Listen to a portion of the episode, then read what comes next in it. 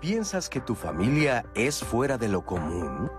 Hablaremos de familias, de personas que pueden vivir juntas o que tienen algún vínculo emocional o de intereses comunes. Y dejaremos de lado el término hogar, que es una manera de describir las formas de organización que las personas adoptan para proveerse de cuidados. En este sentido, el Censo de Población y Vivienda 2020 del INEGI señala que del total de hogares en México, 87% están conformados por familiares, mientras que el 13% restante no lo son. De los hogares familiares, 71% son nucleares, es decir, están integrados por los padres y sus hijos o bien por parejas sin hijos. 28% son hogares ampliados, lo que significa que además de los padres e hijos, viven otros parientes con la familia. Y el 1% restante son hogares compuestos, donde vive al menos una persona sin parentesco con la jefa o el jefe del hogar. Estos datos muestran la integración de los hogares en México, pero al mirar las experiencias, los proyectos de vida, las formas de cuidado y los lazos de solidaridad que conforman a las familias, la situación es distinta. Hoy existen familias que no son de sangre. Surgen porque son elegidas, se crean desde la amistad, desde la solidaridad y por los afectos. Entonces, ¿Qué es lo que entendemos por familia? ¿Cómo es que la formamos? ¿Para qué la integramos? ¿Qué tal amigas, amigos de Diálogos en Confianza? Buenos días, gracias por acompañarnos esta mañana de martes. Ya lo vio usted el tema que vamos a tratar el día de hoy, un tema sumamente fundamental para comenzar a configurar nuevas percepciones que tenemos respecto a la familia. No solamente hay un modelo válido, sino hay muchos. Mm. Y en nuestro país encontramos muchos de estos ejemplos. Así que quédense con nosotros, cuéntenos cuál es el tipo de familia en el que viven, cuáles han sido sus experiencias y por supuesto también los retos que han enfrentado. Saludo con mucho gusto, como siempre, a nuestras compañeras intérpretes en lengua de señas mexicana. En este momento se encuentra Alberto Mújica, que estará alternando a lo largo de la transmisión con Lía Vadillo e Istiel Caneda. Asimismo, me da mucho gusto compartir este espacio y conversación con mi compañera Roseli Martínez, que debe estar muy al pendiente de todos sus comentarios en las redes sociales. Rose, ¿cómo estás? Buenos días. Muy bien, Nat, con frío esta mañana. Y claro, aquí yo estoy listísima. Pueden marcar o escribirnos en nuestras redes sociales, transmisiones en vivo. Anímense. Pues sí, Rose, una mañana fresca, una mañana fría nos tocó hoy, pero miren, prepárense un cafecito, tráiganse unas galletas para que puedan disfrutar mucho de esta conversación. Y yo le presento a los especialistas que hoy nos acompañan esta mañana en el panel. Le doy la bienvenida a Hugo Gómez Hernández. Él es psicoterapeuta familiar y de pareja con perspectiva de género del Instituto de Entrenamiento en Pareja y Familia AC. Hugo, ¿cómo estás? Buenos días. Muy bien, muchas gracias por la invitación. Aquí estamos muy contentos. El gusto es nuestro. Muchas gracias por venir hoy. Asimismo, le damos la bienvenida a la conversación a Laura Vázquez Vega. Ella es antropóloga con perfil biológico, social y en salud, profesora de la Escuela Nacional de Antropología e Historia ENA y la UNAM, activista comprometida en procesos de decolonialidad. Laura, ¿cómo estás? Bienvenida. Muchas gracias, gracias por invitarnos. Y finalmente también me da mucha alegría compartir este espacio con Tania Meléndez Elizaldes. Ella es profesora de la FES Aragón UNAM, maestra en estudios políticos y sociales, co-coordinadora del Seminario Interinstitucional de Familia y Diversidad y candidata a doctora en Ciencias Políticas y Sociales con orientación en Sociología. Tania, ¿cómo estás? Bienvenida. Muy bien, muchas gracias. Saludos a todas y a todos. Pues ya estamos preparados para iniciar la conversación de hoy. Ya lo decíamos detrás de cámaras, que es un tema que nos gusta mucho porque justamente hoy vamos a buscar esta manera de derribar esas creencias que existen en torno a lo que se entiende por familia, a lo que creemos que es válido, también esta resistencia un poco al cambio que persiste de repente en la sociedad a estos nuevos modelos. Pero empecemos por abordar eh, una de las principales creencias que hay en torno al hablar de las familias es que estas son principalmente para tener hijos, que la familia existe para para tener hijos y que este es el fin al que se debe perseguir y que incluso, por ejemplo, si no se tiene hijos en, un matrimonio, por ejemplo, no se consideran familia. ¿Cómo debemos entender este fenómeno a lo largo de la historia? ¿Se debe solamente eh, reducir a este perfil de tener hijos y perpetuar la especie? No, desde luego que no, ¿no? Desde luego que, eh, o sea, tendríamos que verla en su dimensión, en sus diversas dimensiones, ¿no? Y que, bueno, eh, podemos decir que, bueno, sí, la consanguinidad ha sido una línea a lo largo de la historia, pero también la decisión de formarse como familia, ¿no? Pero también la circunstancia, ¿no? Porque hay veces que más allá de, de hacerlo como de manera consciente, reflexiva, bueno, uno puede quedar embarazada, uno puede asumir, ¿no? Eh, también, por ejemplo, la, el cuidado y el cariño de otra persona que no tiene un vínculo consanguíneo. Entonces, esos lazos, esos afectos, esos cuidados, me parece que ahora ya lo estamos viendo como en la realidad, em, pues finalmente también tiene que ver con eh, jefaturas de familia, ¿no? Si son por madre, por padre, por abuelos, este, si es una, una familia hetero, ¿no? Este, normada, si es una homoparentalidad, lesboparentalidad, ¿no? Incluso, eh, o sea, también otras estructuras que hay veces que los que se hacen cargo son las abuelas, los abuelos o incluso hermanas, hermanas eh, de dos, tres años de diferencia, ¿no? Que se hacen cargo, tías, primos. Entonces, eh, incluso comunidades, ¿no? Porque no nada más pensar como en, la, en, las familias como urbanas, ¿no? Sino también como las que son de filiación étnica. Bueno, ahí la familia no es nada más como la nuclear, ni la extendida, sino la comunitaria, ¿no? Entonces, los niños, las niñas son de la comunidad, ¿no? Entonces el cuidado ahí está, ¿no? Claro, estamos viendo que hay una diversidad de familias que no solamente debemos seguir un modelo, y es que en esta concepción de familia tradicional se tiene la idea de que debe haber una mamá, debe haber un papá, debe haber hijos, y no solamente esto, sino que cada quien tiene un rol definido dentro de la familia, una función, el papá proveedor, la mamá se, se siguen en algunos lugares feminizando los cuidados, ¿Debemos eh, dejar detrás este tipo de, roles? ¿La sociedad actual sigue reproduciendo este tipo de dinámicas, Tania? Sí, a mí me parece que es importante, en principio, eh, repensar, analizar el concepto, ¿no? ¿Qué es una familia? ¿Cómo hemos entendido a una familia? E incluso eh, saltar al pensar en familias, porque creo que el problema está en que seguimos pensando en familia Incluso, bueno, estoy leyendo que aquí estamos abordando el tema de familia, ¿no? La cortinilla nos dice familia. Y me parece que es importante pensar, ¿qué es una familia? Y eh, una familia, eh, tradicionalmente, como bien lo, lo, dices, Natalia, se ha entendido como esta estructura única, ¿no? Esta estructura incluso que se denomina nuclear, en cuanto eh, hay un varón y una mujer que se constituyen eh, como pareja, deseablemente en este modelo tradicional tiene que estar eh, establecida en un vínculo matrimonial y deseablemente civil y religioso, ¿no? Para que pues tenga un carácter más válido y más aceptable, ¿no? En la sociedad. Entonces, eh, y por supuesto, como bien lo dices, Natalia, que de este vínculo se tengan hijos biológicos, hijas biológicas, ¿no? Entonces, eh, vamos a, pensar que esta es una estructura eh, nuclear deseable ¿no? en este modelo tradicional, pero que en efecto, como bien lo comenta Laura, este concepto de familia que tenemos establecido tradicionalmente eh, no es un concepto que, como bien lo dicen las estadísticas de la cortinilla, si bien aparece todavía como predominante en los censos de población, estos, eh, este tipo, esta estructura familiar se ha diversificado. También me parece importante que ubiquemos que aunque se ha diversificado y cada vez se diversifica más, esta estructura tradicional de familia nuclear tampoco es que ha sido la única. A lo largo del tiempo, a lo largo de la historia, a lo largo de las diferentes culturas, de las diferentes sociedades la diversidad familiar, la diversidad de arreglos en las familias ha existido siempre. La, el problema ha sido, el problema social ha sido que hemos identificado a la familia como una. Y quien no cumple con esa estructura está fuera de eh, pues, los beneficios sociales que les otorgaba a las personas el pertenecer a un tipo de familia en particular.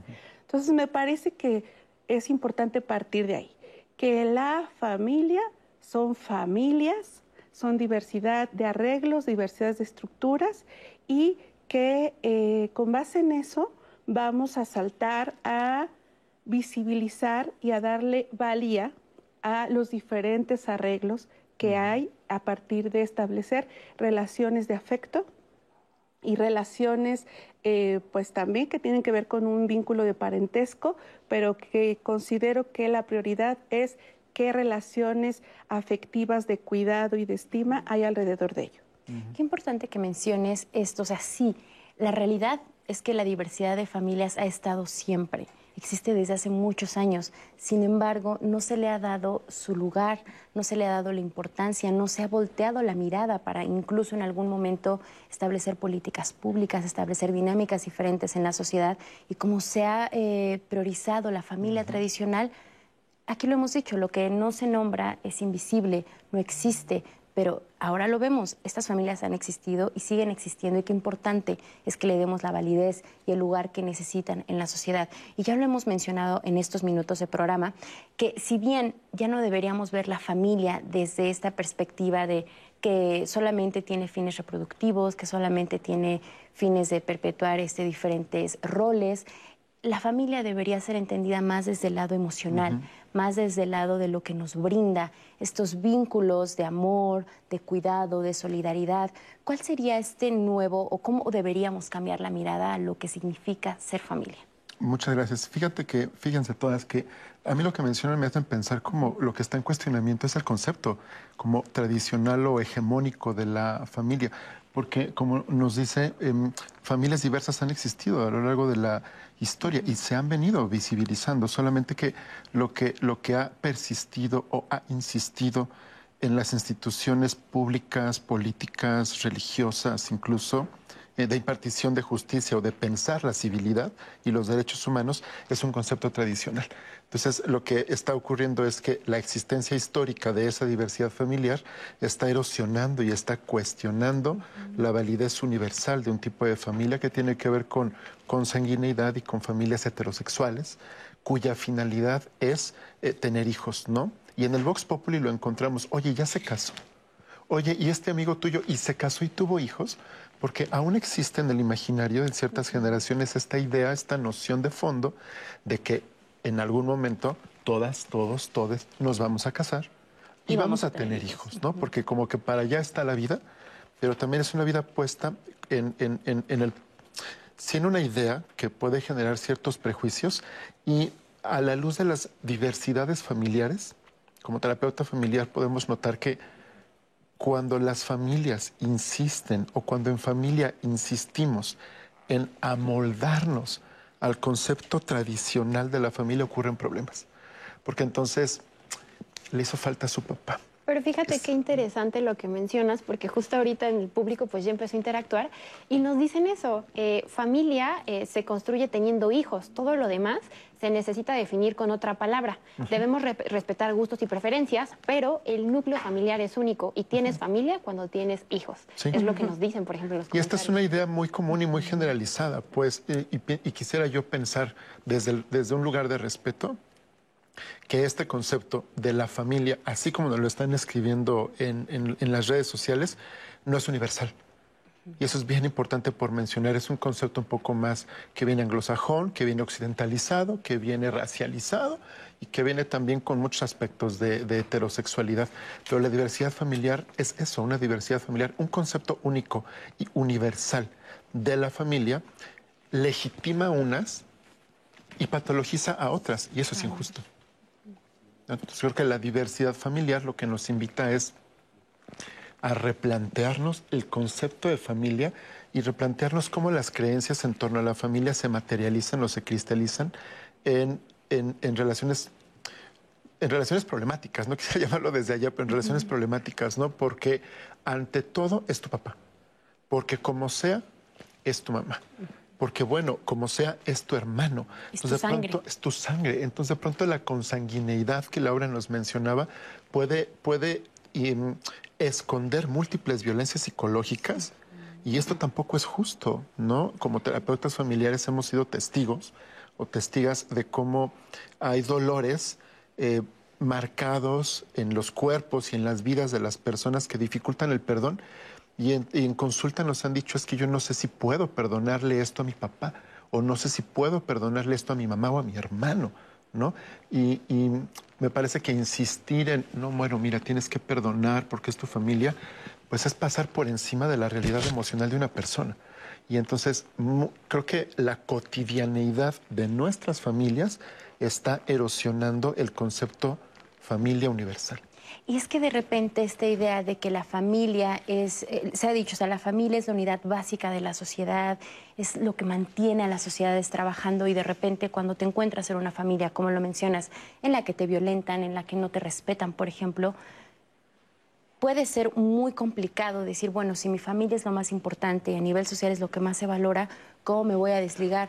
¿Cómo voy a dejar de pertenecer a, a la familia con la que comparto sangre? Pero aquí lo vamos a ver, o sea, el ser familia no solamente se reduce a compartir sangre, también puedes llamar familia a alguien con quien no tienes ninguna, eh, no compartes genes, por ejemplo, pueden ser tus amigos, está la familia elegida y sobre todo que son iguales de válidas, no por no ser parte de una familia tradicional, de la familia hegemónica con el papá, con la mamá, con dos progenitores, tienes más ventajas. Ni tener solamente un papá, ni solamente una mamá, o tener eh, papás eh, gays ni, ni lesbianas te ponen en una situación de desventaja. Vamos a ir viendo estos tipos de familia que existen y vamos a ir poniendo también sobre la mesa estos prejuicios que existen y por qué no deben aplicar. Vamos a ver la historia de Mavi. Ella es una mujer que cría a sus dos hijas, es una mujer divorciada y nos cuenta su historia. Mi familia está conformada por dos hijas, una de 26 años y una de 18 años. Yo me casé a los 23 años. Eh, prácticamente mi matrimonio duró casi 20 años. Tuve eh, dos hijas y, y- y pues nada, o sea, la vida cambia.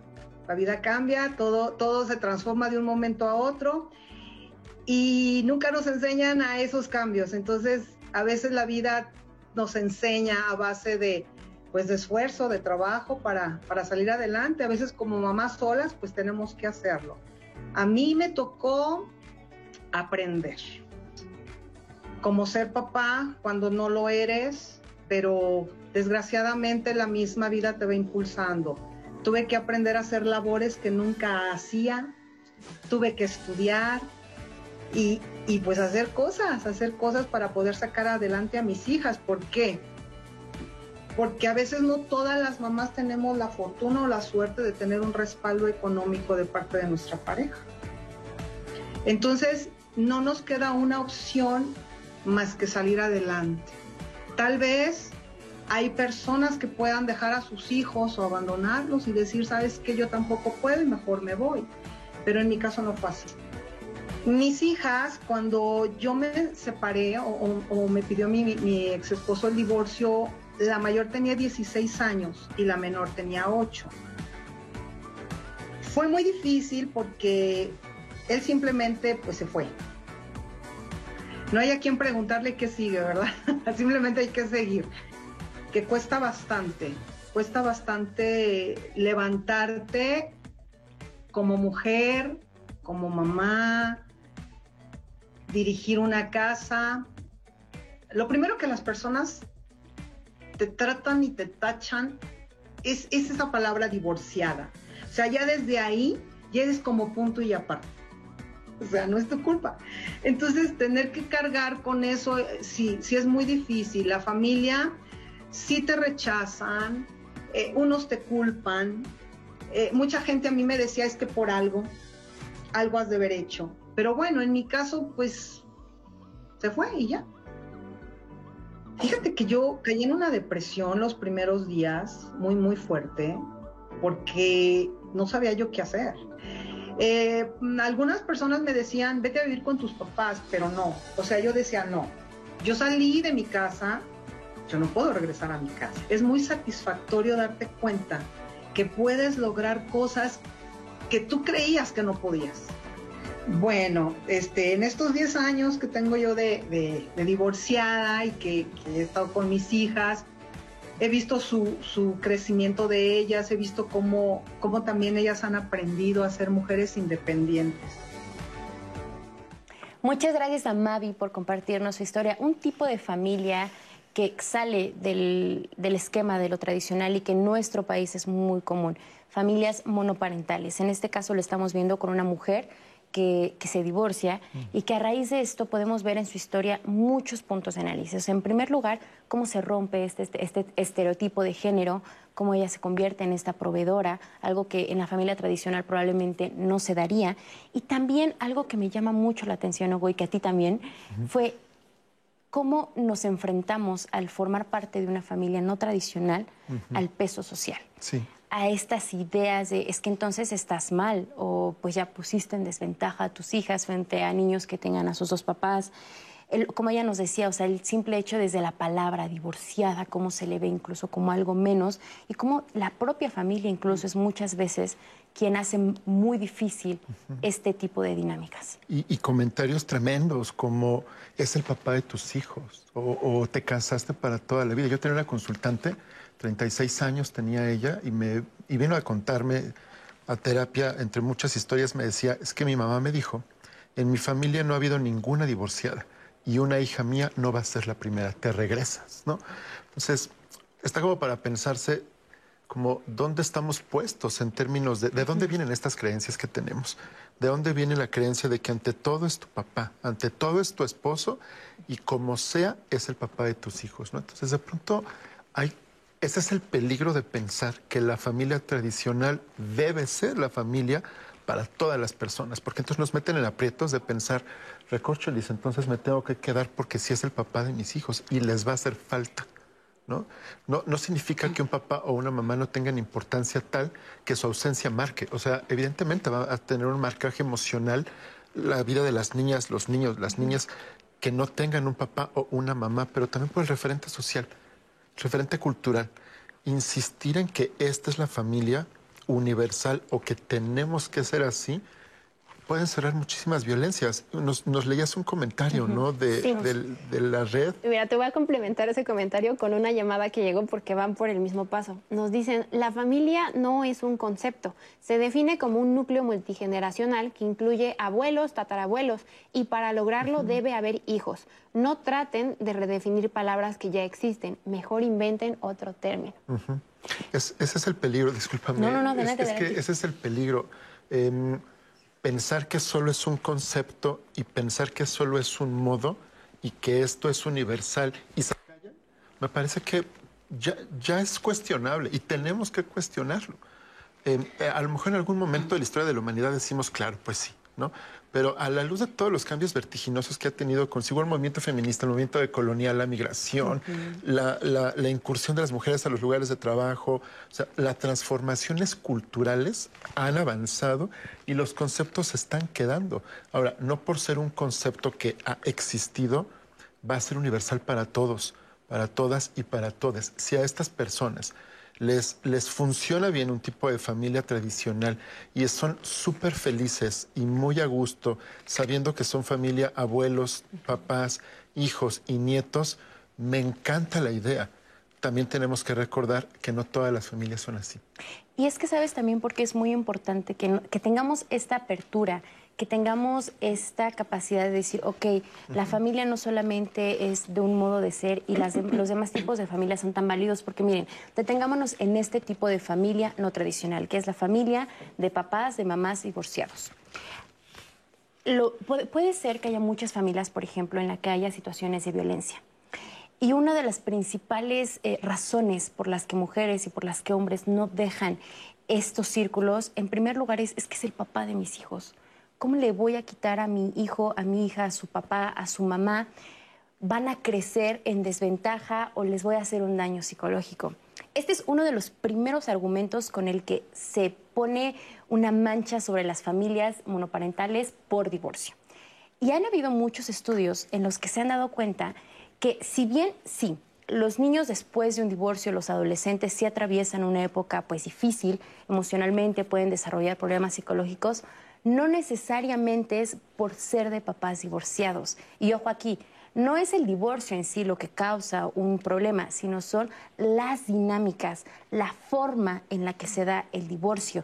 Si es un divorcio que se da en medio de peleas, si los niños están frente a papás que todo el tiempo se están ofendiendo, que solamente están usando a los hijos como moneda de cambio, si ven que los abuelos, que las abuelas están en contra, esto es realmente lo que causa el daño, no el divorcio en sí. Qué importante es poner esto sobre la mesa porque entonces no es que una familia de papás y de mamás divorciados, o sea, divorciados sean malas o vayan a hacer algo que marque a los niños y adolescentes de por vida, sino es la forma en la que los adultos lo llevan a cabo. Los modos, ¿no? Es como pensar que eh, hay garantía de salud mental con familia de papá y mamá. Entonces, como si, nos vamos con este concepto, con este prejuicio de que la salud mental, la salud emocional de las infancias eh, reside en que tengan papá y mamá, entonces, las familias que tienen mamá y mamá y las familias que tienen papá y papá o las familias monoparentales que abundan en nuestro país por el abandono paterno, que es algo bien importante, que las familias hemos normalizado el abandono paterno. Y hablamos de mamás luchonas, pero no cuestionamos papás abandonadores. Ahí lo pongo, ¿no? Entonces, cómo las variedades familiares se sienten o nos sentimos en desventaja porque no tenemos todo aquello, ¿no? O hay un marcaje social, bueno, social o cultural de, que estas familias no son familia, están en desventaja o les va a ir mal. O es mejor estar en una familia biparental eh, en la que haya violencia, pero están los dos papás, a estar en una familia sana, en la que no hay círculos de violencia, pero están, no están completas, porque hace falta un progenitor. Y quizá ahí también, además de todo lo que se está, se está advirtiendo aquí, es cuáles son esos mitos asociados a estas, a estas eh, múltiples formas de ser familia, pero también es ver que, a ver, hay altas y bajas en el curso de vida, ¿no? Entonces, bueno, ver un divorcio puede ser ello. El ver si, si se ha institucionalizado esto que ahora llamamos familia tradicional, me parece que también incluso este mismo término habría que deconstruirlo. O sea, porque de alguna manera lo tradicional no es tal. O sea, porque es situado y es histórico, ¿no? O sea, pensemos también, o sea, desde dónde viene como este concepto de familia, o sea, está asociado a la propiedad privada, está asociado a la línea de herencias. Entonces ahí fue como en donde se tiene como estos, estos en términos socioculturales, o sea, es en donde, en donde podemos rastrear, ¿no? Pero también es ver que, a ver, el hecho de si uno está en los márgenes de esta institucionalidad de la familia, ¿qué pasa? No pasa nada. Entonces, si desesencializamos ciertas categorías, porque es una categoría, lo que, lo que nos decían en los comentarios es, porque la familia sí es y, venimos a reproducirnos, bueno, esa es una posibilidad, sí, claro, pero, pero entonces ahí también otra de las discusiones es, bueno, lo biológico es más importante que lo cultural, ¿no? Entonces es un debate que a la fecha sigue. Sin embargo, eh, me parece que las prácticas sociales son lo que nos ha llevado a redefinir estas categorías que desde la academia se han estudiado, pero que también le ha dado como entrada a esta parte eh, de legislaciones, ¿no? de normativas, que no es que permita admirarlas, permite darles pleno derecho, ¿no? O sea, que hagan eh, uso de facultades, eh, por ejemplo, para esta, otra vez estas cuestiones de patrias potestades, ¿no? Herencias, cuidados, ¿no? Entonces es como, como un poco incidir en ello y ver que, bueno, o sea, los cuidados, el afecto, el amor, o sea, más allá de si viene por consanguinidad, si es por decisión, si es por circunstancia, o sea, debería de ser una cualidad humana que trascienda si somos eh, de preferencia eh, sexual, hetero, homo, LGBTIQ más, ¿no? Incluso estas, estas nuevas formas que también han incidido en esta cuestión de interespecie, ¿no? Estos vínculos afectivos, ¿no? O sea que, bueno, ¿cuántos cuidados no se tienen, cuántos afectos hacia perros, gatos, este, ¿no? Y entonces ahí también se nos va la vida y se nos va el cariño, ¿no? y hay un vínculo de amor y nos duele también cuando fallecen, igual que se nos muriera un familiar. ¿Qué más nos han dicho en las redes sociales, Rose? Está bueno el debate, la verdad. Recuerden que ustedes al 55 51 66 40 00 pueden marcar y aquí leemos todo lo que tengan por decirnos. Eh, nos dicen, ¿qué pasa cuando existe un divorcio y se crean nuevas familias? ¿Qué cultura existe en México? Eh, ¿Cómo se le llama a esta nueva familia? Sara nos dice que ella, su mamá y ella no se llevan bien, la agrede y que todos le dijeron que la tiene que perdonar porque es su mamá, pero ella no lo considera así. Eh, hablando de los divorcios, Mónica, ¿cómo ayudar a que los niños dejen de sentirse diferentes a los demás compañeros por ser hijos de padre divorciados? ¿Cómo ayudarlos a que vivan y acepten los cambios de la nueva estructura de la familia? Más de estos comentarios al volver de este pequeño corte. Recuerden que en redes sociales pueden contactarse con nosotros y bueno, el tema está buenísimo, así que espérenos un momentito.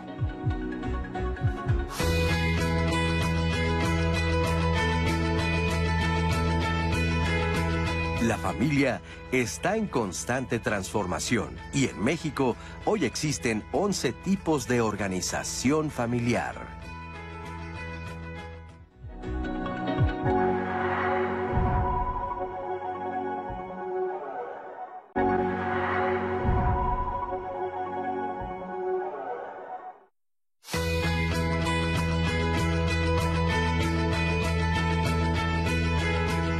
Desde que nacemos, todos los seres humanos tenemos derecho a vivir en una familia y todos sus integrantes somos sujetos de derechos. Mi familia está conformada por, bueno, estaba conformada por mi papá y mi mamá. Cuando yo tenía alrededor de siete años, eh, mis papás eh, fueron privados de su libertad por un delito que cometieron. Entonces a, a mí me pusieron a disposición de un juez y yo llegué a, primero a una casa hogar que se encuentra en la Ciudad de México y después de ahí fui trasladado a otras dos más. En realidad poco recuerdo de mi familia, pero poco a poco las casas hogar fueron mi familia y de tener un papá y una mamá, tuve muchas personas que me cuidaban y veían por mí. Todo el mundo piensa que las casas hogar son malas, pero en mi experiencia me trataron bien. Poco a poco fui formando lazos de amistad con los niños que estaban ahí y con el tiempo se volvieron mi familia. A estas casas hogar se les discrimina o se les hace falsas creencias, pero la verdad es que yo tengo muy buenos recuerdos de muchas personas que me cuidaron ahí. Cuando cumplí 18 años esto se acabó. Estas casas a hogar duran hasta los 18 años, pero después de ahí formé lazos con dos personas. María se convirtió en parte de mi familia, me casé con ella y emprendimos una vida nueva. Primero trabajamos en la calle, después poco a poco fuimos superándonos un poco y con el tiempo tuvimos un trabajo. Después de estar más de 12 años en una casa hogar, les puedo decir que fueron mi familia. El tiempo cura todo y nunca volví a ver a mis padres porque hice una nueva familia. El tiempo a veces es cruel, cuando yo era niño muchas veces me pregunté por qué me había pasado esto, pero hoy sé que era algo que tenía que vivir. Muchas gracias por continuar con nosotros. Nuestro tema de hoy, las nuevas formas de conformar familias. Acabamos de ver el testimonio de este joven que nos pone sobre la mesa un punto muy importante y medular sobre lo que se crea a nivel social que debe ser una familia o este componente que debe existir para que seamos familia, que es tener un vínculo con sanguíneo.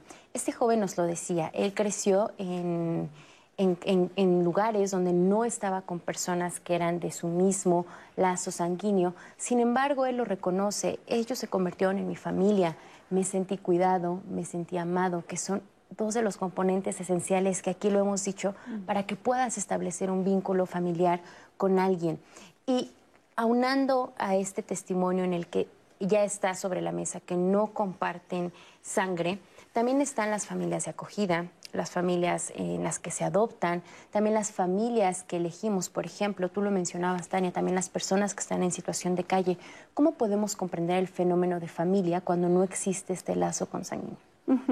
Sí, a mí me parece, nuevamente, eh, disculpen que, que, sea tan reiterativa al respecto, pero Hugo también lo comentaba en su, en su participación. ¿De dónde surge la idea de que no soy familia si no cumplo con ciertas expectativas? Pero ¿de dónde surge? A mí me parece importante que reflexionemos, eh, como bien lo decía Laura también, ¿qué es lo tradicional? ¿O de dónde surge esta idea hegemónica de pensar una manera de ser familia? Y creo que es importante pensar en una moral establecida socialmente, ¿no? Que, es un deber ser. Del deber ser eh, de una moral contemporánea mexicana, eh, todavía lo vemos, predomina con los comentarios que nos está compartiendo eh, Rose aquí de las redes sociales. El deber ser es, la familia debe de ser una mujer y un varón constituidos con hijos e hijas. Dicen, si yo no tengo hijos e hijas, pero soy un matrimonio, entonces no soy una familia.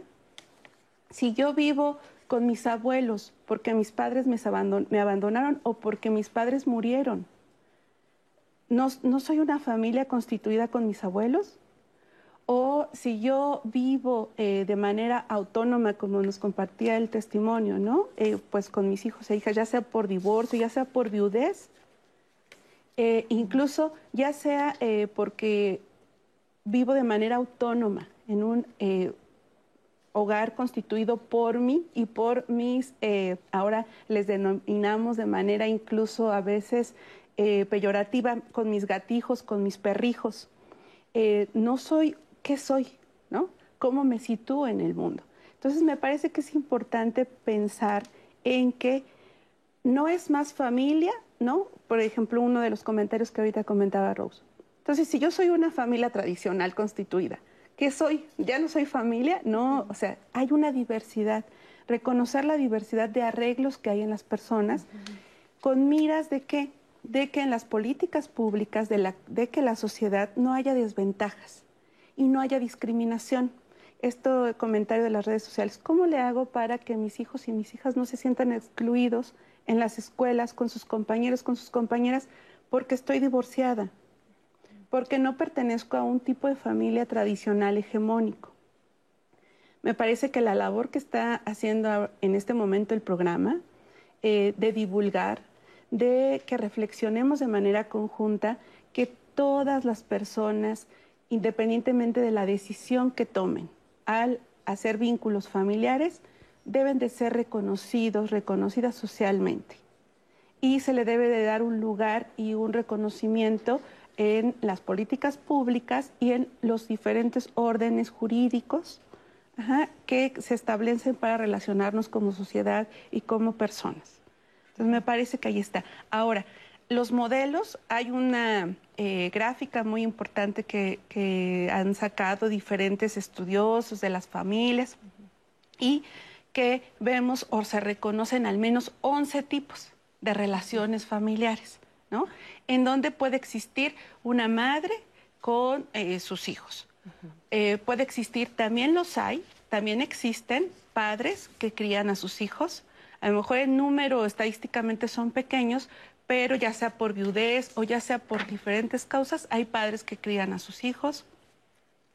También existen estos denominados nidos vacíos, que son estas personas, eh, quizá no lleguen a ser tan adultas mayores, pero que sus hijos y sus hijas han salido de sus casas y se establecen otros tipos de relaciones que ya la dinámica de pareja, la dinámica de la relación ya no está en torno a qué vamos a hacer eh, el fin de semana eh, de manera conjunta eh, para la comida familiar. Ya se piensan de manera autónoma esta pareja. También hay parejas jóvenes sin hijos, que ya sea por decisión, no, no por decisión no quieren tener aún hijos o no quieren tener hijos, o por cuestiones eh, biológicas, fisiológicas, no pueden tener hijos. También existen las familias exactamente que deciden, por la razón que sea, adoptar a menores de edad. Y eso no es una familia, ¿no? Eh, también existen eh, los hogares eh, unipersonales. Las personas que por diferentes causas viven solas. Y eso, pero que también creo que es importante que reconozcamos que tienen lazos familiares, tienen redes, de, apoyo y deben de sentirse en un aspecto relacionadas eh, con personas de las que pueden eh, confiar y en las que pueden depender, ¿no? En una cuestión de salud, con quién, con quién se van a, acoger, con quién les, van a dar garantías de cuidado a esas personas que viven solas. Y pues ya no sé qué, ah, los corresidentes o quienes decían, ¿no? Si tus hijos, mis hijos, nuestros hijos, ¿no? Esta también es una situación que se da, eh, parejas que vienen de otros vínculos y que también tienen hijos e hijas y se unen y deciden tener eh, también hijos e hijas Las en familias común. reconstituidas, ¿no? Se les reconstituidas. Eh, y pues Familias homoparentales. Familias de la diversidad sexual. Qué bueno que lo dices, claro. familias lesbomaternales también, o familias con papá, mamá que abre su identidad de género y entonces ahora tienen una mamá transgénero, por ejemplo, y que son familias que están existiendo. Claro, y también familias que, que, todavía se alejan más de, lo, de, lo, tradicional, también podrían ser las familias, por ejemplo, que recurren a la inseminación artificial, eh, a la gestación subrogada, a la donación de esperma, de óvulo, de embrión, muchos tipos de familia y que vamos a analizar cómo es, si realmente el componente genético es vital para poder establecer un lazo, si es realmente necesario para el bienestar emocional. Pero antes de eso nos mencionabas que no es tan común, por ejemplo, ver a padres que críen a sus hijos eh, solos, de manera autónoma. Un ejemplo de ello es Alberto. Él vive con su hijo y nos cuenta cómo se dio esta dinámica en su familia. Vamos a verlo. Me llamo Alberto, tengo 46 años, tengo dos hijos, una niña la mayor de 15 años y el menor de 13 años. Me divorcié hace seis años aproximadamente, mi matrimonio duró 10 años y desde hace un poquito más de tres años, casi cuatro, ya estando separados, eh, la mamá de mis hijos decidió cambiar de, residencia, no vivir en la ciudad. Obviamente, pues ella quería llevarse a los dos, a los dos hijos con ella. Sin embargo, mi hijo, el más pequeño, que en ese momento tenía nueve años, pues él decidió no irse con ella, decidió quedarse a vivir conmigo. Eh, bueno, evidentemente esta decisión de él desde, desde siempre para mí fue magnífica, ¿no? Yo, yo hubiera querido que los dos se quedaran conmigo, sin embargo, pues mi hija no, no lo decide así. Mi hijo Lionel sí, sí se quedó a vivir conmigo. Y pues desde un principio fue algo desafiante para, para los dos. Prácticamente era iniciar pues una nueva forma de, familia, una nueva forma de vida. No, yo pienso que hay una diferencia importante entre vivir en una familia tradicional como se conoce a otro tipo de familia en donde pues falta alguno de los papás y sobre todo más que nada que era no era una separación de los papás también se conjuntaba la separación de los hermanos. Sí, sí me cambió la vida, definitivamente, esta nueva forma de, vivir, porque pues ya me convertí prácticamente en todo lo que implica, ¿no? En un papá soltero. Yo siempre me, me, presento como papá soltero.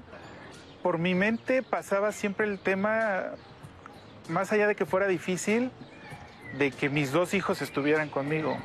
No quiero decir que, no esté bien con su mamá, definitivamente, pero pues lo que se me venía a la mente, lo que me llenaba la cabeza, era que yo quisiera que, hubiera querido que los dos estuvieran conmigo. A pesar de que se dio una separación tanto de la pareja como de, los, de los hijos, yo jamás me he desentendido de, las responsabilidades, de las obligaciones con, mi hija, todo lo que implica. Mi red de apoyo ha sido pues toda mi familia, principalmente mis papás, que pues me han apoyado en, en todo. Tengo una familia fuera de lo tradicional, porque bueno, vivo con mi hijo, lo que yo percibo es que me ve bien la sociedad, me dan ánimos, me echan porras, como, como quien dice ahí, pero más allá de eso eh, he recibido apoyo tangible, ¿no? Lo comenté de la familia, eh, del tema laboral, ha sido un apoyo que se siente.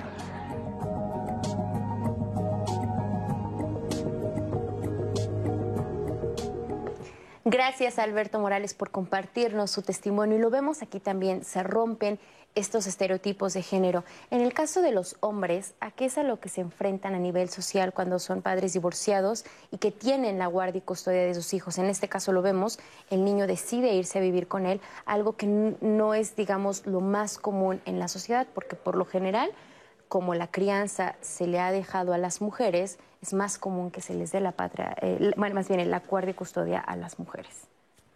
Bueno, finalmente eh, también ahorita con lo que estamos platicando, es importante, bueno, esto de los, de los paternajes, ¿no? Que también ahora eh, se está retomando como un derecho, pero también como una manera de, de, cambiar estas masculinidades, ¿no? De, generar empatía, amor y no nada más caer como en, como en el proveedor, ¿no? Como en estas figuras con cierta eh, tradición, ¿no?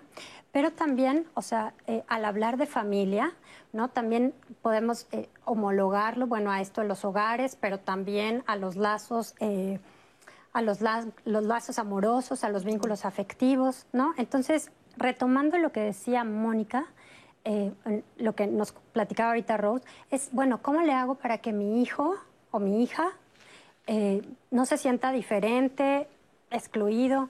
Bueno, yo, yo pondría como el dedo en la llaga en el sentido en que, o sea, más, bien hagamos que la constante sea la diferencia, ¿no? Entonces es, bueno, que vivamos y reconozcamos la pluralidad de maneras de eh, interactuar al interior de, las colectividades que nos vamos eh, eh, vinculando afectiva, amorosa, sexualmente, ¿no? Y bueno, em, otra de las cosas que también quisiera como, como, abordar es que al interior de la familia o del concepto como, como eh, decidamos abordarlo, este, es que todas, todos, todes, o sea, puedan ser plenos al interior, ¿no? Independientemente del, de la etapa en el ciclo de vida en el que se estén, o sea, si son infantes, si están en la adolescencia, si están en la adultez, si ya están en, en, en la adultez mayor, ¿no? Y, si son madres, si son hijos, si son primos, si son, ¿no? O sea, que, haya una agencia, que haya autonomía y que haya plenitud, ¿no? Y que la, y que la violencia esté, o sea, como un poco fuera de ello, ¿no? En donde también eh, sabemos que hay como estas... Em, las relaciones de poder están dentro de, la familia, ¿no? De las, de las diversas familias, ¿no? Pero que estos sean flexibles, que haya eh, maneras de poder dialogar con ellos, ¿no? que sean movibles. ¿no? Y entonces me parece que en esas pláticas em, al interior, bueno, me parece que podríamos ir hacia eh, la plenitud, la plenitud al interior de, estas diferentes formas de hacer familia. Claro, lo veíamos también en el testimonio de Alberto y seguramente es algo que persiste en la sociedad todavía pensar que un hombre eh, autónomo, que un hombre no puede criar de la misma manera a una niña o un niño que una mujer. Sin embargo, esto ya lo hemos visto, es totalmente falso. No existe ningún rasgo que defina como más aptas a las mujeres que los hombres, es algo social. Entonces también desde esta perspectiva entender que los hombres tienen la misma, la misma capacidad que las mujeres no eh, nos hace dejar detrás y solamente dejar en manos de las mujeres la crianza, el cuidado, el aspecto emocional. Rose, también en redes sociales nos piden eh, que, ahondemos un poco más en este concepto de familia y a ver, vamos a leerlo y le damos respuesta. Sí, cañón, por todos lados ha llegado eso. Por acá nos llegó una llamada eh, donde nos pide José que si pueden, por favor, eh, dar a conocer los especialistas el origen de la palabra familia. La palabra famelus quiere decir muertos de hambre quiere que nos lo expliquen más a fondo porque, pues bueno, para explicarnos este concepto que ha generado mucho caos en redes. Y, saben, bueno, me gustaría también que además de explicar el origen de este concepto, también decir por qué no es estático, por qué ha ido evolucionando a lo largo del tiempo y no puede ser entendido de la misma forma a lo largo de la historia. ¿Quién quiere dar respuesta?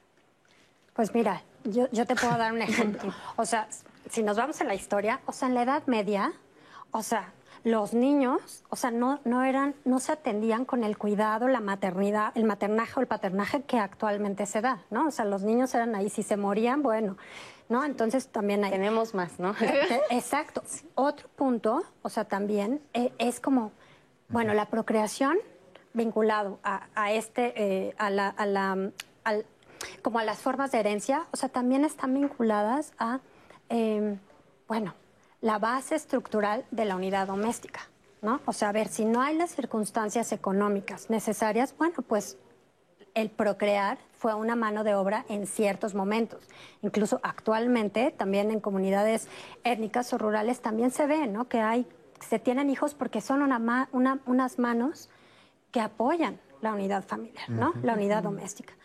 Eh, pero bueno, también, o sea, podemos situarnos como en la contemporaneidad, en donde vemos que, bueno, hay dependencia aún por eh, personas de 30, 40 años que están todavía en la casa de sus papás, ¿no? Y que dependen económicamente de ellas. Entonces, si vemos las circunstancias económicas, sociales, culturales, políticas, van cambiando.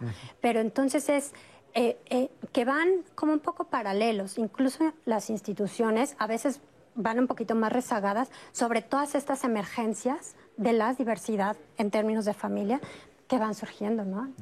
Quisiera yo poner a la pregunta que tú lanzabas respecto a los comentarios como de dónde viene la palabra familia o el concepto familia. Si nos vamos a lo etimológico, bueno, lo etimológico famulus tiene que ver con, se le designaba en la antigua Grecia y Roma a la servidumbre y a los esclavos. De allí viene la palabra.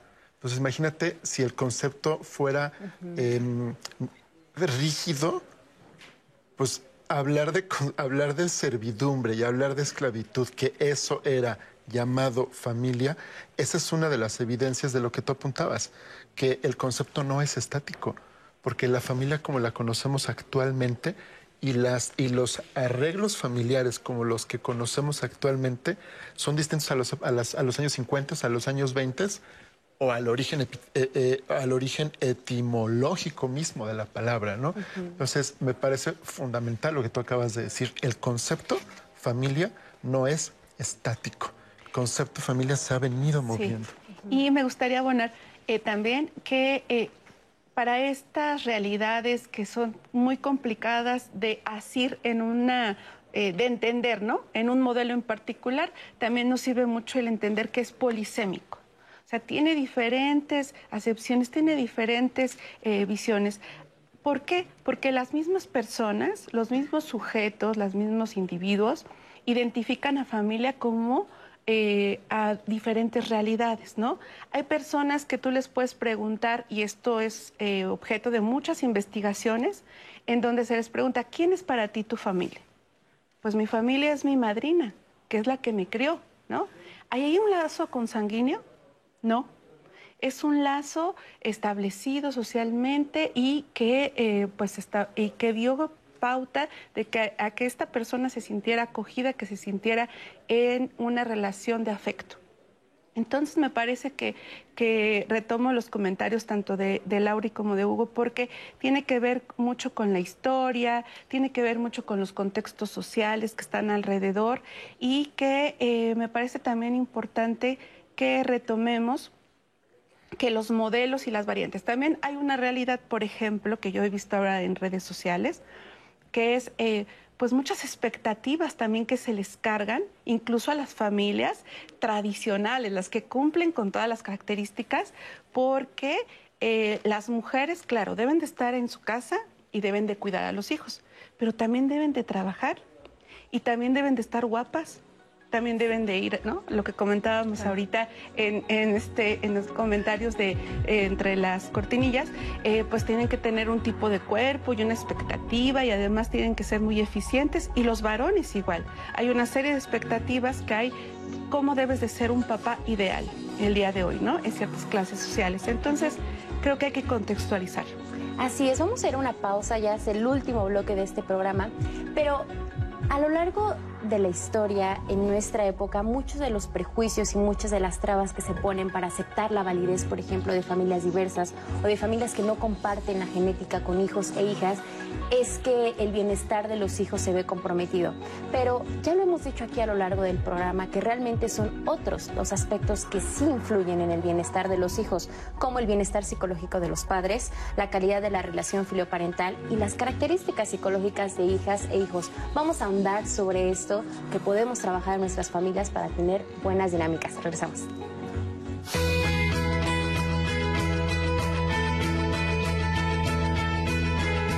Una familia está conformada por los siguientes elementos. Sentido de colectividad, brindar y recibir cuidados y la búsqueda de desarrollo de sus miembros.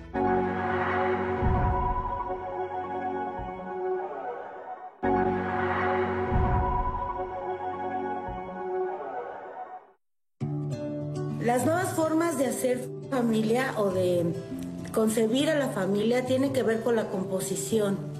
Eh, nos parece que la familia sigue siendo el pilar absoluto de la sociedad, en donde se crean, se recrea la cultura, el lenguaje, los valores, la educación. Sigue siendo, por supuesto, también un regulador social, pero eh, tenemos ahora la gran ventaja y la gran apertura de entender que se pueden jugar diferentes roles que aquel tradicional de la mujer, donde solo ella era la que, la que preparaba los alimentos, ahora también puede proveer, pero igual el hombre, no solamente puede ser proveedor, también puede ser el que prepara, el que cuida y el que está dentro.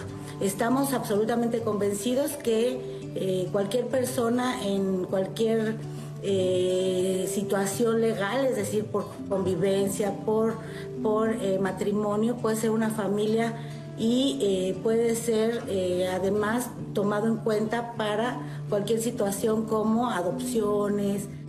Eh, ¿Quién se acerca más en el tema de hacer familias?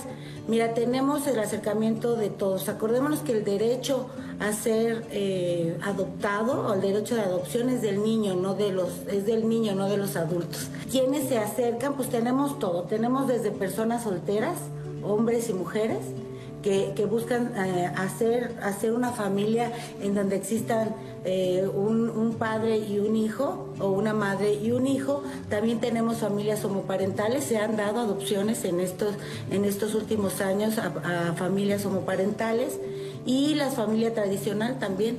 También la familia que conocemos como nuclear y que sigue siendo además vigente, también se han acercado tenemos de todo. ¿Qué es lo que ha cambiado? Que creo que hay que poner énfasis en que tenemos la claridad de que todas las personas tenemos derecho a ser en la medida que cumplamos con nuestras obligaciones y que cumplamos con, eh, con, lo, que, con lo que la sociedad requiere para ser fortalecida.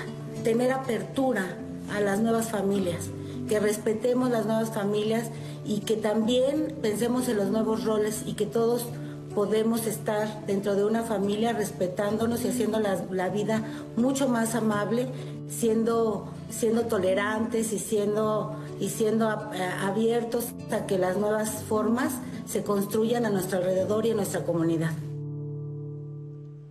Muchas gracias por esta información y justamente vamos a ocupar esta idea que nos dejan sobre las familias en las que se adoptan, estas familias que no son de origen biológico. Por ejemplo, no solamente las familias en las que se adopta, sino también las familias en las que hay eh, donador de esperma, de óvulo, gestación subrogada. ¿Realmente el vínculo genético es eh, sinónimo de un bienestar emocional en las familias o el vínculo genético no influye para la calidad emocional con la que vivimos.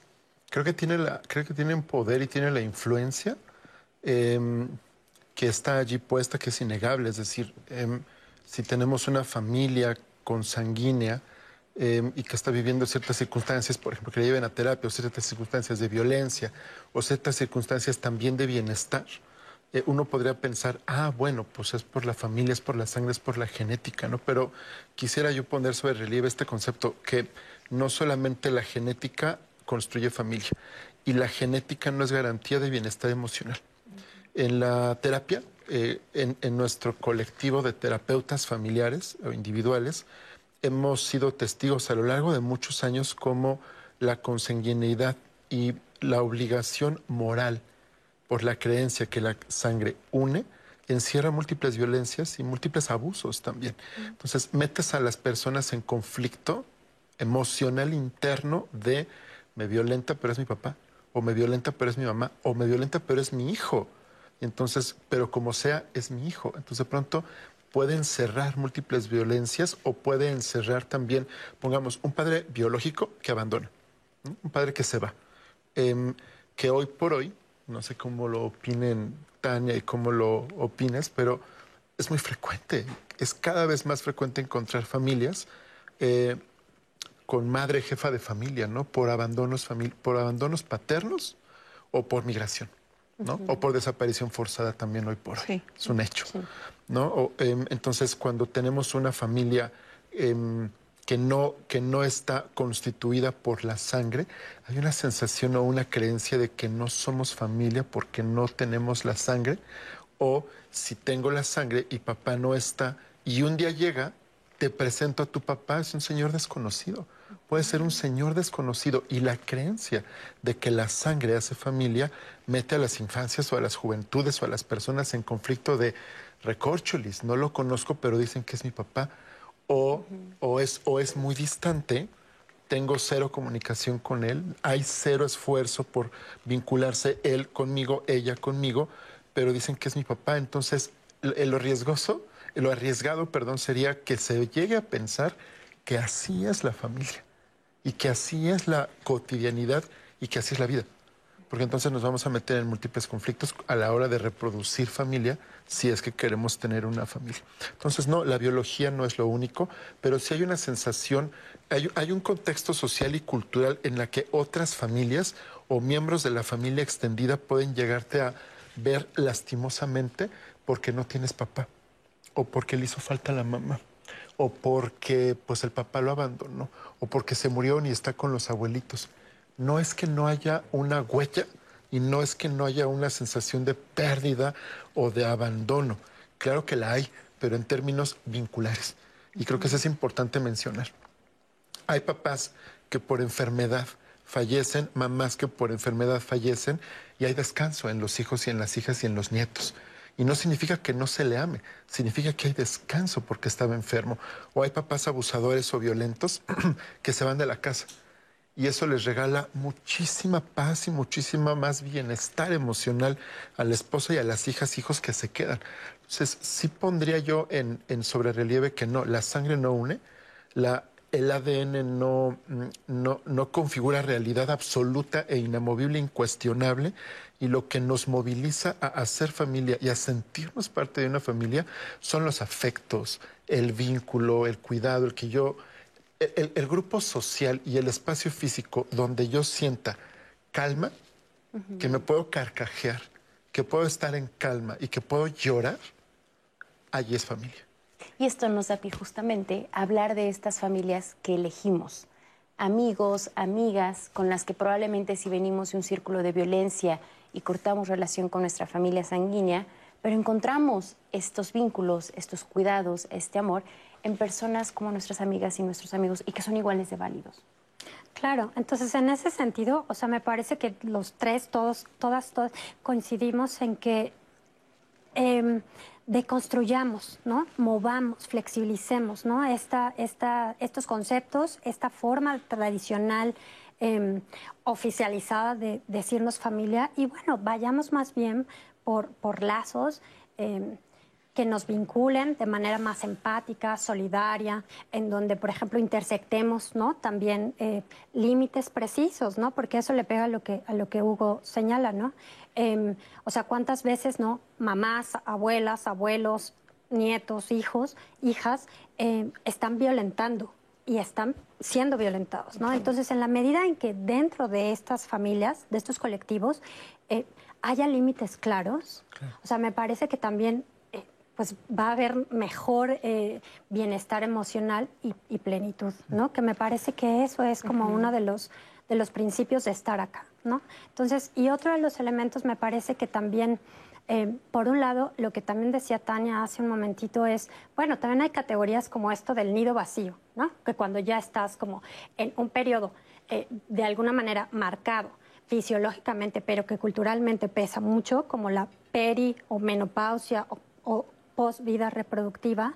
O sea, me parece que también ese tipo de categorías parecerían inamovibles. Entonces es, yo me tengo que sentir mal porque ya se fueron mis hijas, porque cuando en la, en, la cotidianidad también vemos como para muchas mujeres, o sea, eso es bueno, ahora voy a hacer mi vida, no estoy al cuidado de nada, ¿no? Entonces me parece que eso también son otro tipo de, de, elementos que tenemos que considerar. Entonces, si vemos justamente la movilidad cultural, no genética, no de vinculación eh, por línea consanguínea, me parece que hacia allá tendría que venir como esta flexibilidad de pensamiento y de no esencias, no, no elementos rígidos. Y bueno, justamente... ay, perdóname, Natalia, es que no, quisiera dejarte, una disculpa, dejar pasar la oportunidad de, de, las aceptaciones. Me, mencionabas algo que me hizo pensar.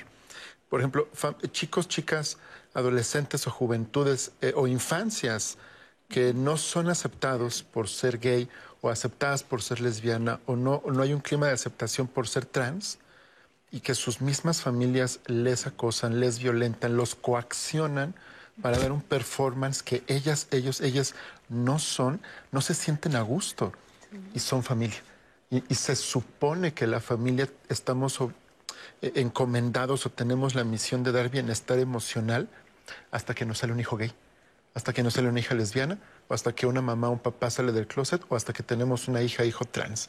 Entonces allí se pone en el manifiesto que no, la biología no es sinónimo de que este señor me va a aceptar porque yo le diga que soy lesbiano o soy gay, o que esta señora me va a abrazar y me va a decir, ocurren los casos en los que sí. O sea, cada vez tenemos más familias que vienen y dicen, vengo a terapia porque quiero saber cómo apoyar a mi hija lesbiana, a mi hijo gay, a mi hijo trans. Dios las bendiga a esas familias, que por favor Diosito, mándanos más de esas familias. Pero también ocurren las otras familias, donde la homofobia cultural en México a colación de este mes Pride y que el sábado es la marcha del orgullo LGBT en Ciudad de México, también en mis, consultantes infancias, adolescencias, juventudes LGBT, recurren a otras organizaciones, a las familias elegidas, porque en las familias no tienen el apoyo ni el amor por ser perfectamente trans, perfectamente lesbiana y perfectamente gay. Y hay muchos colectivos aquí en la Ciudad de México y en el país en el que justamente se reciben a personas de la diversidad sexual que no han encontrado este apoyo ni estas redes dentro de sus familias sanguíneas y que forman justamente nuevas familias eh, a raíz de amigos y de personas que las acompañan y que las quieren justamente tal cual son. Justamente sobre estos lazos que formamos con la familia elegida, con nuestros amigos, es sobre lo que nos habla hoy Marisa Escribano. Vamos a verlo.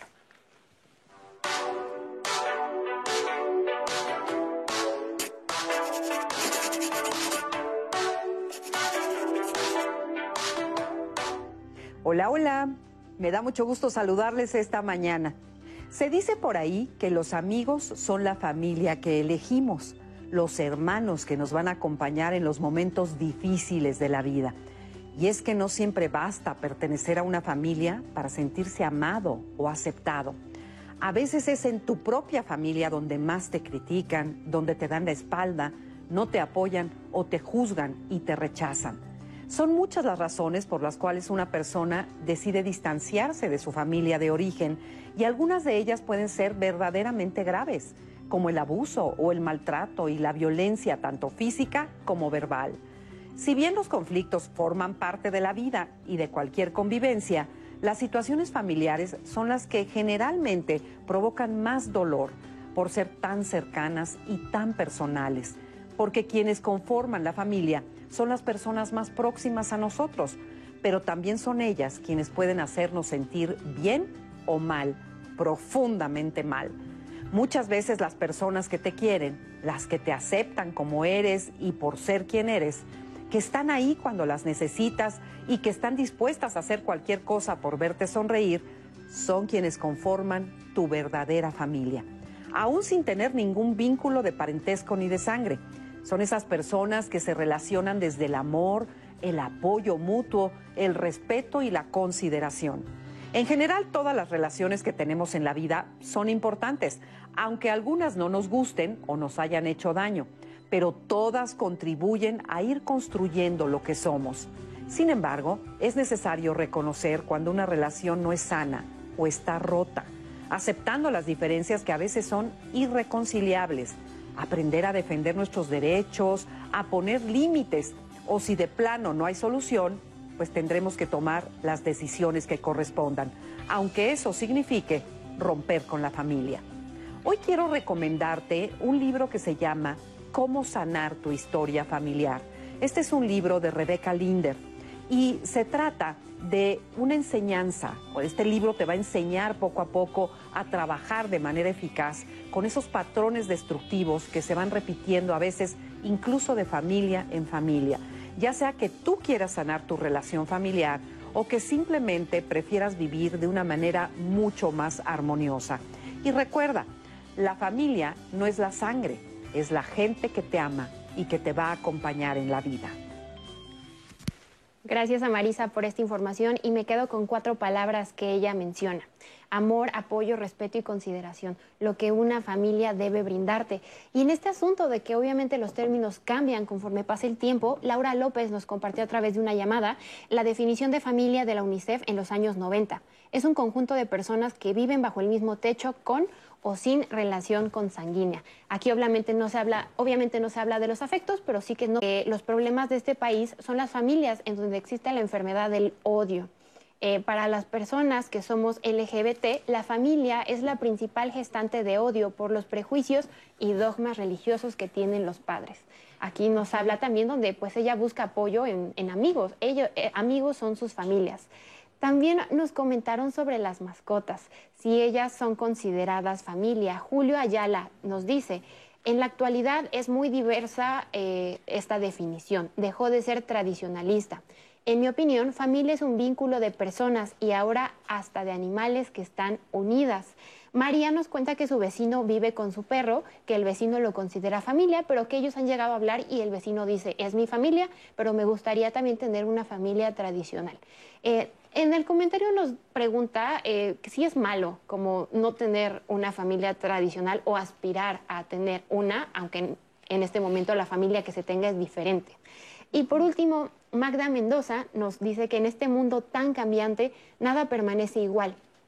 La familia para mí está integrada por personas que te aceptan, respetan, te quieren, te, te ayudan a percibir tus debilidades y convertirlas en fortalezas.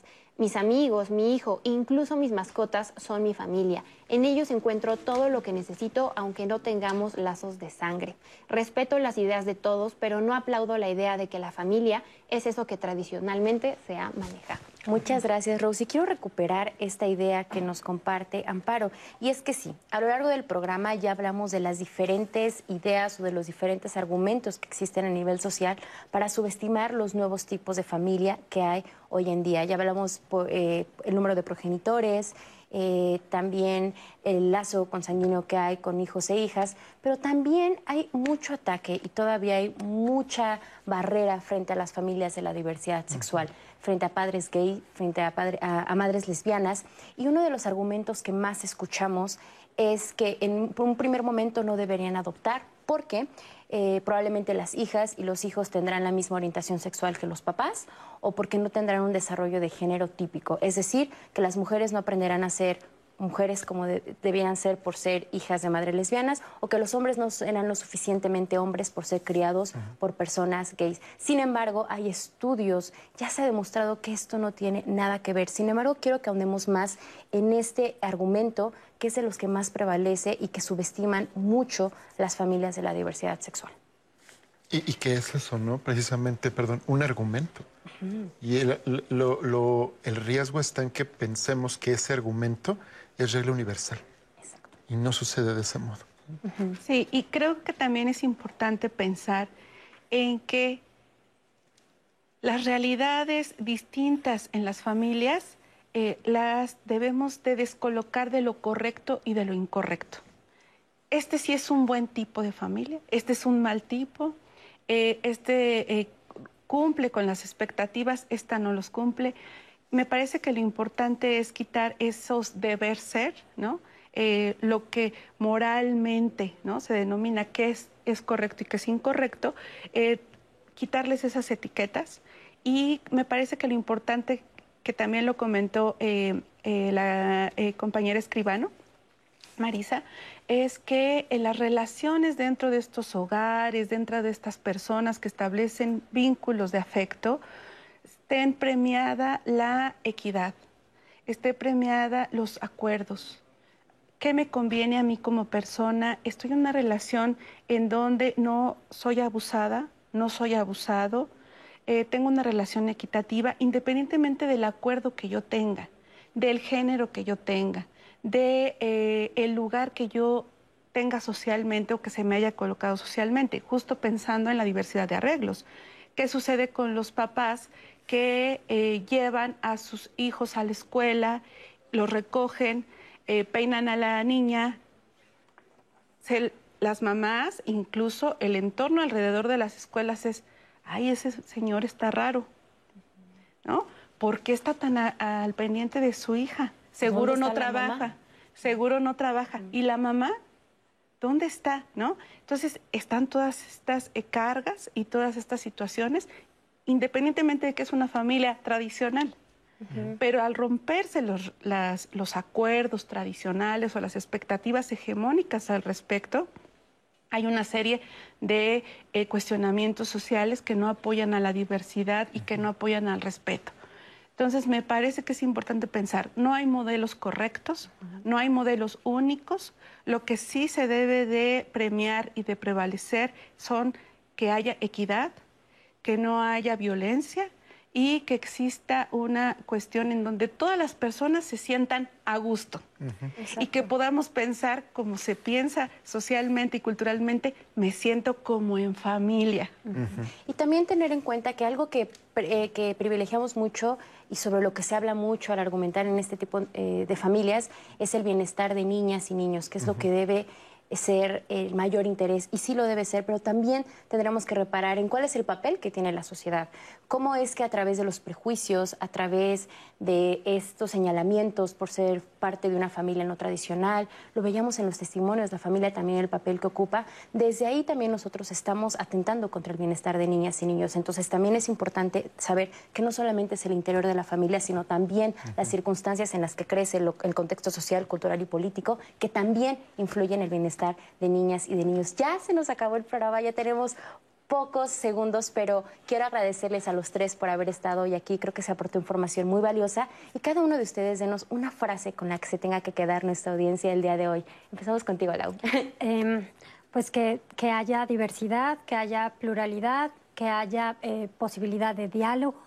Eh, y, que, y que no nos quedemos con esencias ni con elementos fijos, ¿no? el ser familia es diverso, múltiple. Muchas gracias, Tani. Sigamos repensando los diversos tipos de familias y les invito a eh, bajar un texto de, descarga libre en la Escuela Nacional de Trabajo Social, un texto que coordinamos Andrea Sánchez, Luz Galindo y Edgar Zazueta. Muchas gracias. Yo diría, abracemos la diversidad familiar. Muchas gracias, gracias a los tres y como siempre Rose, también gracias a nuestra audiencia. Sí, yo simplemente cierro con un comentario de Antonio quien nos dice la comparación que le da a sus hijos y nietos. Las familias antes era como ver una película en blanco y negro, en donde así delimitada estaba la vida. Y ahora se ha ampliado la diversidad y encontramos mayor colorido, o se pueden apreciar más colores, como en el momento en que entró la televisión a color. Muchas gracias, Rosy. Como siempre, gracias a ustedes que nos acompañaron al otro lado de la pantalla. Hoy les dejamos sobre la mesa un tema sobre el que hay que seguir reflexionando, sobre el que hay que derribar las creencias que hay en torno a la familia tradicional. La diversidad está entre nosotros, tenemos que abrazarla porque siempre esto nos llevará a vivir una mejor vida. Sigan en la señal del 11. Hasta pronto.